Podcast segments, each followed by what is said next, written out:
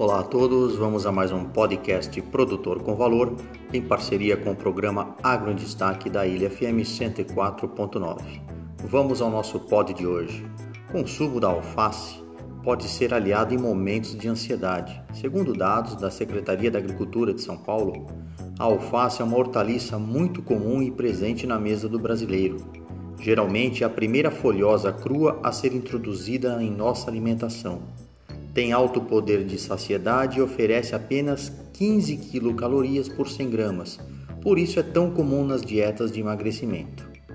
De acordo com a engenheira agrônoma Maria Cláudia Blanco, da Secretaria de Agricultura, além de vitaminas e minerais, a alface produz uma substância chamada lactocina, encontrada principalmente nos talos, sendo conhecida pelas suas propriedades antitumorais, calmantes, sedativas, dentre outras. Relata-se ainda que alguns estudos também apontam que esta verdura, quando consumida de forma regular, pode ser benéfica para o controle da pressão arterial e dos níveis de colesterol.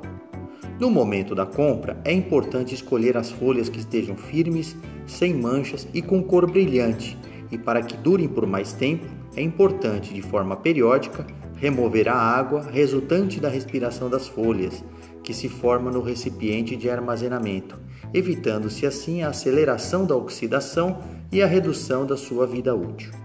Quanto à alimentação, a alface costuma ser consumida crua, em saladas ou complementos de lanches, mas também pode ser refogada e até fazer parte de algumas preparações, como sopas, bom inclusive para épocas frias, em substituição às saladas, tortas e patês.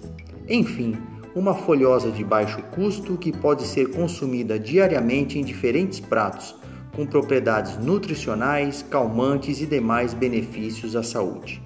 Muito obrigado a todos, acompanhem as nossas podcasts e também sigam no canal Produtor com Valor do Instagram, nosso e-mail produtorcomvalor@gmail.com. Professor Omar Sabag da Unesp de Ilha Solteira.